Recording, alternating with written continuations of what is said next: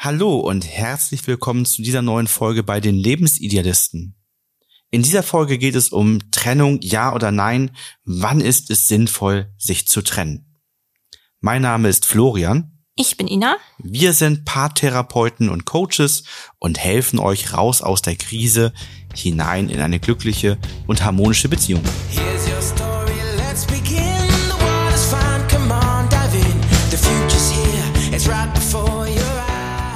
Wenn es in der Beziehung kriselt und man sich häufiger streitet oder im Konflikt ist, man fragt sich, wie man aus der Situation wieder rauskommt oder ob vielleicht der Weg der Trennung der bessere Weg wäre. Wir zeigen euch, warum diese Situation so belastend sein kann und was ihr tun könnt, um da wieder herauszukommen. Ja, beim Thema Trennung habe ich ja immer das Gefühl, das äh, geht so ein bisschen in Konflikt mit unserem Slogan oder unserem Anfangssatz, ne, hinein in eine glückliche und harmonische Beziehung. Das könnte ja aber auch die nächste sein, nicht mit dem aktuellen Partner ja. ähm, oder der aktuellen Partnerin. Und es kommen ja auch ähm, regelmäßig Paare zu uns, die sich bereits für die Trennung entschieden haben oder schon im Trennungsprozess stecken und sich dabei Unterstützung holen. Mhm. Ob das nun darum geht, sich für die nächste Beziehung tatsächlich fit zu machen und ähm, zu schauen, dass man keine negativen Prägungen mitnimmt oder einfach auf der Suche ist nach der Ursache, um festzustellen, daran hat es gelegen, das können wir beim nächsten Mal besser machen, sodass die nächste Beziehung gut funktioniert. Und natürlich der häufigste Grund, dass Kinder da sind und man ein Elternpaar bleiben möchte, man eben weiterhin in Kontakt miteinander sein wird und dadurch ja, das Ganze auf ein solides Fundament als Elternpaar stellen möchte. Ja, vor allen Dingen der zweite Grund. Ne? Also häufig ist es auch so, gerade jetzt diese Woche, die letzte Woche im Coaching, hatte ich wieder ein paar, da war für sie schon klar, dass es eine Trennung wird oder sie hat sich schon von ihm getrennt und dass das dabei bleiben wird. Aber er konnte damit überhaupt nicht leben, weil er für sich die Gründe nicht wusste. Muss man auch dazu sagen, sie haben zwei Kinder. Ähm, und da hat sie sich auch dazu bereit erklärt, mit ihm durch diesen Prozess zu gehen, weil sie schon verstehen konnte, dass er ähm, das gerade schwer hat und dass er leidet, weil er für sich nicht die Gründe weiß. Natürlich könnte man sagen, ja, warum sagt sie ihm das nicht einfach? Das hat sie natürlich schon versucht. Es kam aber nicht an, weil diese Haltung und die Ebene der Kommunikation nicht mehr vorhanden war, dass man das alleine hätte klären können. Und ähm, das ist natürlich schwierig, ne? Wie wir das Thema auch haben. Trennung ja oder nein. Wenn der eine sagt Trennung ja und der andere sagt Trennung nein, weil, warum? Ne? Das macht natürlich dann auch einfach eine Situation sehr schwierig, auch um eine Trennung überhaupt durchführen zu können. Das Warum wird dann ja auch häufig gebraucht, um das Denkgefühl mhm. erstmal klar zu haben, um sich dann überhaupt im Basisgefühl darauf einlassen zu können, mhm. Ähm, das auch zu verarbeiten. Also ab dem Moment, wo man den Grund weiß, hört das Leid ja nicht auf, nee. aber man kann anfangen, das Leid zu verarbeiten, was regelmäßig schwierig ist, wenn man den Grund nicht verstanden hat oder einfach nicht weiß, woran liegt es jetzt noch, weil dann auch häufig eben noch mehr Hoffnung da ist. Ne? Ja, oder man sagt auch, wie soll ich das denn unseren Kindern oder unserem Kind sagen, mit dir zusammen im besten Fall ja, so ist es eigentlich der schönste Weg ja, wenn ich gar nicht weiß, warum. Oder was mache ich denn, wenn das Kind mich fragt, warum, wenn ich es doch gar nicht weiß? Schwierig. Ja, sehr belastend ist für viele die ungewisse Lage in dem Moment, wo einer von beiden oder auch beide sich fragen, Beziehung oder Trennung. Das ist bei uns im Coaching ja auch, wenn wir am Anfang in die Zielklärung gehen, sehr häufig der Fall, dass einer von beiden sagt, ich möchte die Beziehung retten und der andere sagt, ich weiß das gar nicht, ob das mhm. noch geht für mich. Und das kleinste gemeinsame Ziel dann erstmal die Klarheit ist, Trennung oder Beziehung, in welche Richtung wird's gehen. Ne? Und diese ungewisse Lage, die ist für viele sehr, sehr belastend. Mhm. Ab dem Moment, wo man sich für die Beziehung retten entscheidet, ist natürlich gut erstmal, dann, dann geht's weiter und dann, dann kann man in der Paartherapie ähm, in die Richtung arbeiten. Aber natürlich auch die schmerzhafte Entscheidung der Trennung ist für viele dann erstmal auch eine kleine Erleichterung trotz Schmerz, weil man eben aus dieser ungewissen Lage herauskommt. Also man kann so allgemein sagen, dass die aktuelle Beziehung oder das aktuelle Verhältnis auf jeden Fall eher eine Belastung ist, statt eine Bereicherung für das eigene Leben. Ja, das, was dazu führt, dass die Situation angespannter wird, mhm. ähm, Streitthemen werden mehr oder man geht sich bewusster aus dem Weg. Ähm, ich erlebe in den Coachings auch häufig, dass eben berichtet wird, dass man nicht weiß, wie man miteinander umgehen soll in der ja. Situation. Also welches Verhalten im Alltag ist in Ordnung? Umarmt man sich noch? Mhm. Umarmt man sich nicht mehr? Wie kommuniziert man miteinander? Was ist okay? Was ist nicht okay? Da sind ganz viele Fragezeichen auch auf einmal, bei denen eine, eine Unsicherheit für die Beziehung entsteht. Es fängt ja auch an dem Punkt an, wo so ein bisschen gewohnte Pfade verlassen werden. Ne? Also wenn man anfängt, ja, der andere schläft dann woanders in der Wohnung oder im Haus, dann hinterfragt man erstmal alles. Ne? Also die Unsicherheit ist einfach sehr stark da. Und ähm, das kann natürlich auch wütend machen. Dass man sagt, oh, wir finden hier irgendwie keinen kein Weg heraus, keinen Lösungsweg. Das macht so ein starkes, ungutes Gefühl. Ich weiß nicht, was ich tun soll. Du kannst mir nicht sagen, was ich tun soll. Und wir drehen uns hier im Kreis. Ja, dann kann es auch Traurigkeit in der nächsten, im nächsten Step machen. Mhm. Dass die Beziehung gerade nicht so läuft, wie man sich es wünscht. Ähm, ja, bei unserer Fehlerkultur, die wir üblicherweise hier haben, wird das ja dann auch gerne mit einem Scheitern verbunden, ne, mhm. weil ja schon das Bild so ist, dass man sagt, mh, hm, Ehe ein, zwei Kinder, eher zwei, Haus oder Wohnung kaufen, das wäre ja so, oder bauen, das ist ja so das Wunschbild.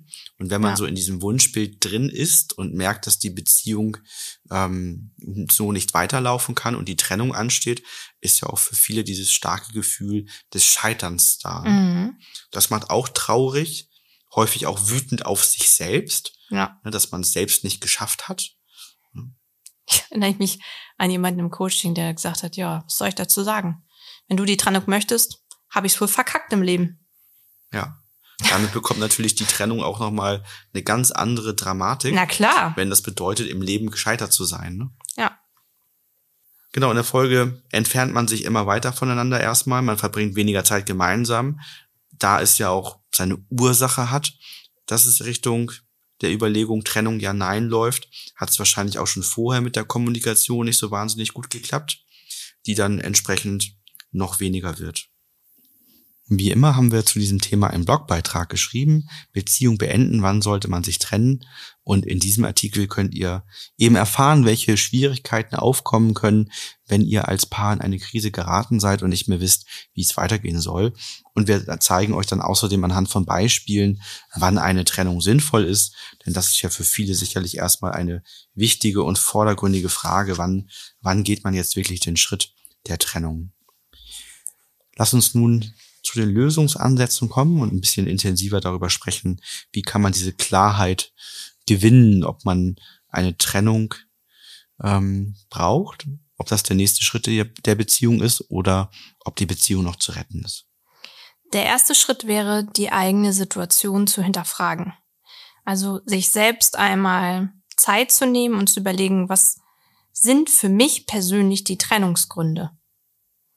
Das kann man ähm, machen, indem man spazieren geht und ein bisschen drüber nachdenkt, indem man sich das aufschreibt, ähm, indem man vielleicht auch mit anderen, mit einer sehr guten Freundin vielleicht mal drüber spricht und da selber so ein bisschen ins Reflektieren kommt. Da ist jeder Mensch ja auch so ein bisschen anders geprägt. Wichtig, das hatten wir ja auch schon in verschiedenen Podcast-Folgen, dass das auch eine Gefahr ist, mit anderen Menschen über die Beziehung zu sprechen weil das Ausschluss macht für den also Erlaubnis einholen, ne? Genau, dass man da natürlich vorher einmal sagt, Mensch, äh, ist das für dich in Ordnung? Ich würde da gern mit XY drüber sprechen, weil ich habe das Gefühl, ich kann das dann besser für mich reflektieren.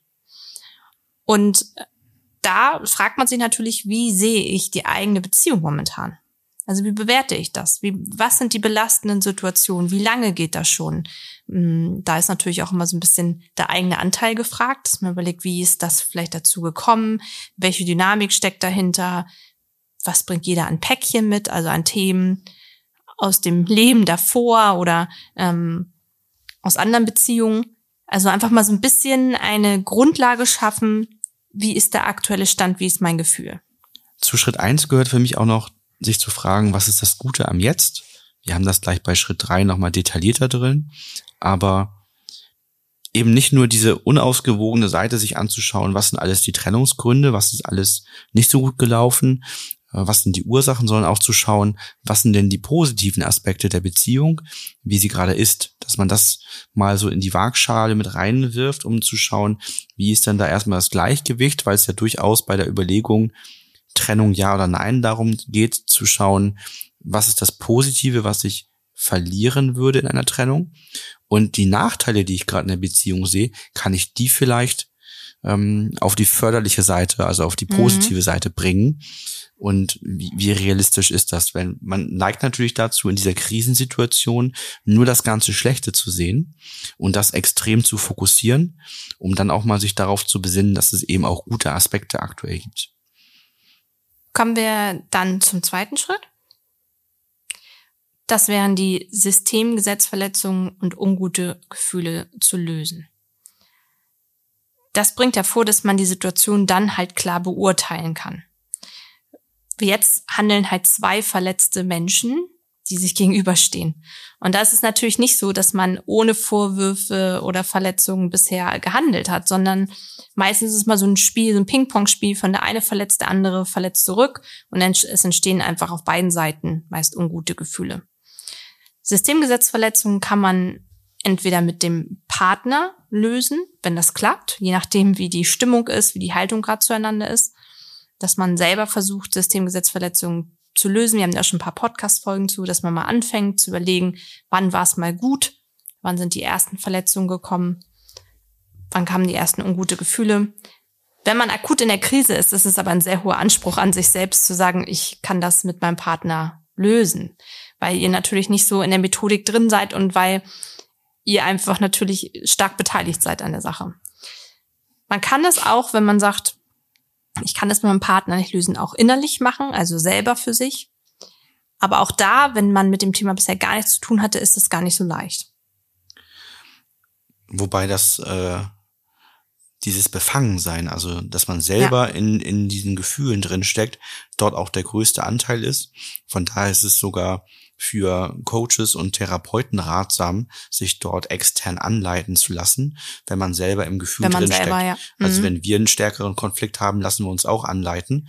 Ähm, einfach aus dem Grund, dass äh, wir dann in diesen Gefühlen halt befangen sind und es mhm. dann schwieriger wird, den Prozess so einzuhalten, das zu machen. Das wird natürlich bei vielen Themen nicht gebraucht und ähm, aber ab und zu das ist schon länger her bei uns, ne? dass wir uns mhm. anleiten lassen, aber das ist ja auch das Ziel, dass man da immer mehr rauskommt dann. Ne?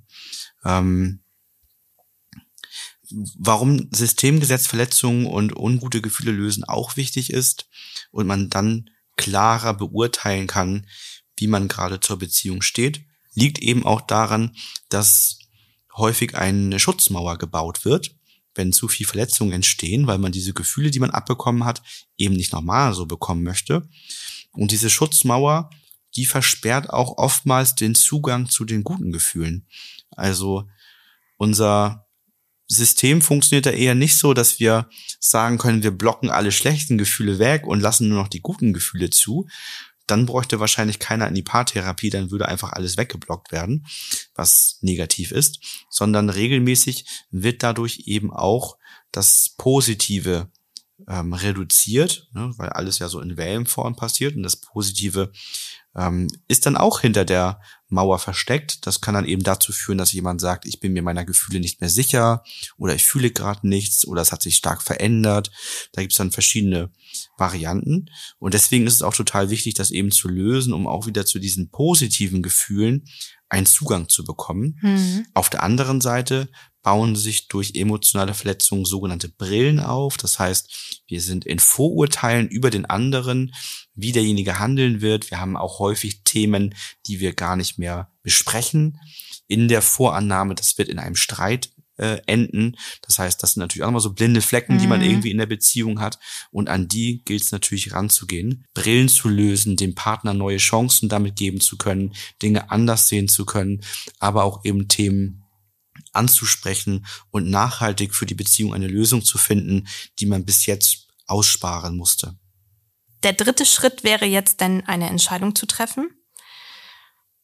Und das ist natürlich ein schwerer und ein äh, großer Schritt da ist, ist für uns immer wichtig, dass man auf seine eigene Stimmig oder Unstimmigkeit achtet.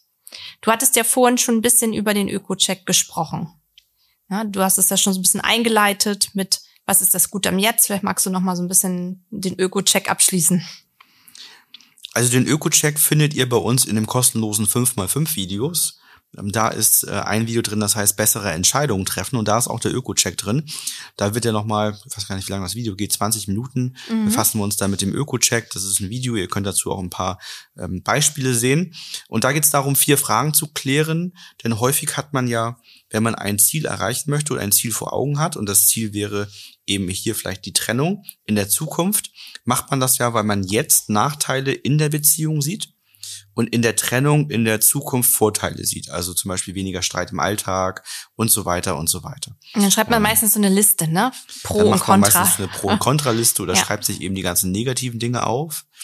Und der Öko-Check startet mit der Frage, was ist das Gute am Jetzt? Dass man sich erstmal darauf besinnt, was ist denn alles in der Beziehung gerade gut? Mhm. Dann schaut man, dass man das, was jetzt gut ist, ja vielleicht in der Zukunft erhalten möchte. Also was, wie kann ich das, was jetzt gut ist, auch mit erhalten, wenn ich in der Trennung bin?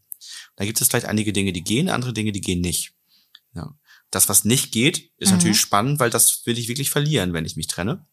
Dann zu schauen, was sind die negativen Konsequenzen bei Zielerreichung? Also was, was tritt noch Negatives ein, wenn wir uns trennen? Zum Beispiel man kann nicht mehr in dem Haus wohnen, weil man den Abtrag einzeln nicht zahlen kann mhm. und so. Also gibt es ja eine ganze Reihe von negativen Konsequenzen, die durch die Trennung entstehen. Und dann, was kann ich tun, lernen, verändern, damit, die negativen Konsequenzen eben nicht eintreten.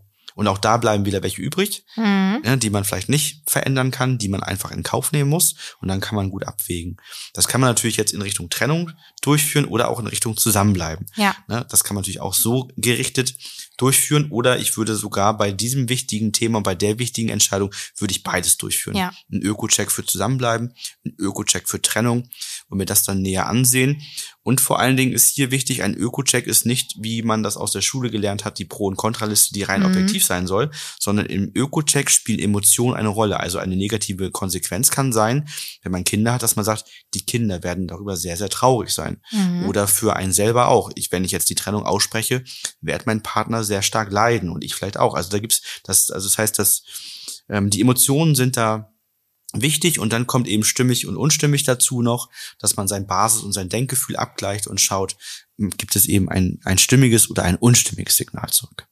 Ich finde auch immer der Unterschied zwischen Öko-Check und diesen Pro- und Kontralisten ist auch, dass wenn man selber so eine Pro- und Kontraliste, ich habe schon wahnsinnig viele Pro- und Kontralisten, fällt mir gerade ein in meinem Leben für Sachen geschrieben, dass man ja denn manchmal sagt, okay, ich habe hier Pro und Contra, was mache ich denn jetzt? Zähle ich ab?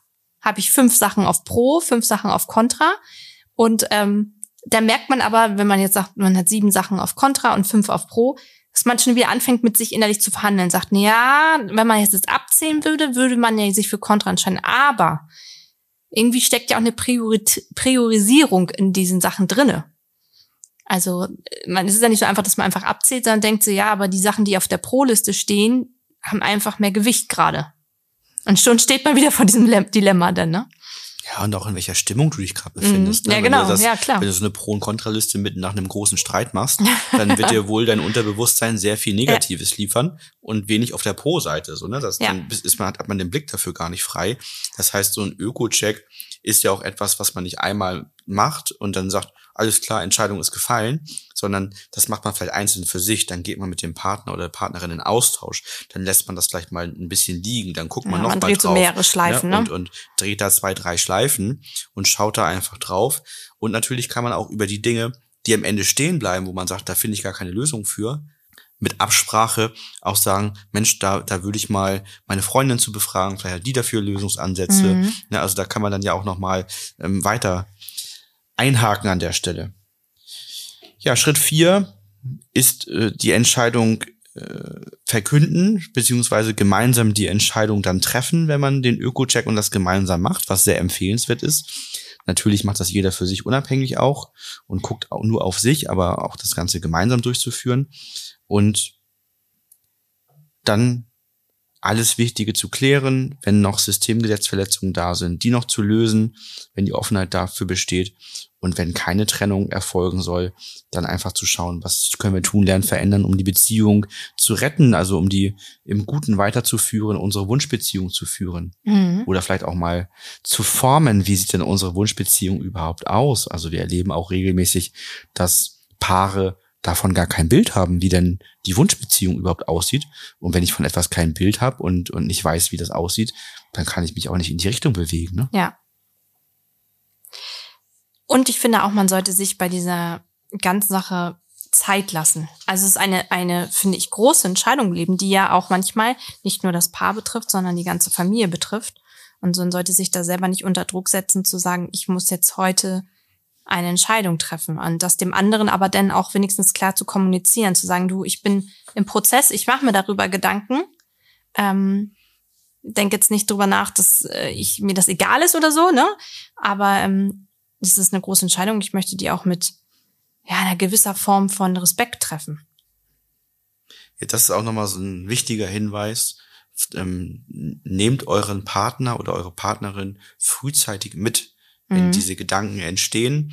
Denn eine negative Konsequenz, wenn man das nicht macht, ist ganz regelmäßig, dass wenn sich einer innerlich mit der Trennung alleine beschäftigt, in diesen Prozess innerlich einsteigt, weil man ja auch einen gewissen Mut fassen muss, mhm. das vielleicht mehr auszusprechen und es bis dahin ja auch noch einen Weg braucht, ähm, dann kommt der andere in dem Moment, rutscht er erst so richtig in die Krise rein und mhm. realisiert so richtig, wie schlimm das häufig ist und will dann anfangen zu kämpfen, aber der andere hat das ja schon innerlich alles abgearbeitet ja. und ist ja schon dabei zu sagen, nee, ich habe mich schon so weit emotional entfernt, dass ich es aushalten kann, die Trennung auszusprechen. Ja. Und der andere, der muss das dann in dem Moment, das kriegt dann das volle Leid sozusagen zu spüren.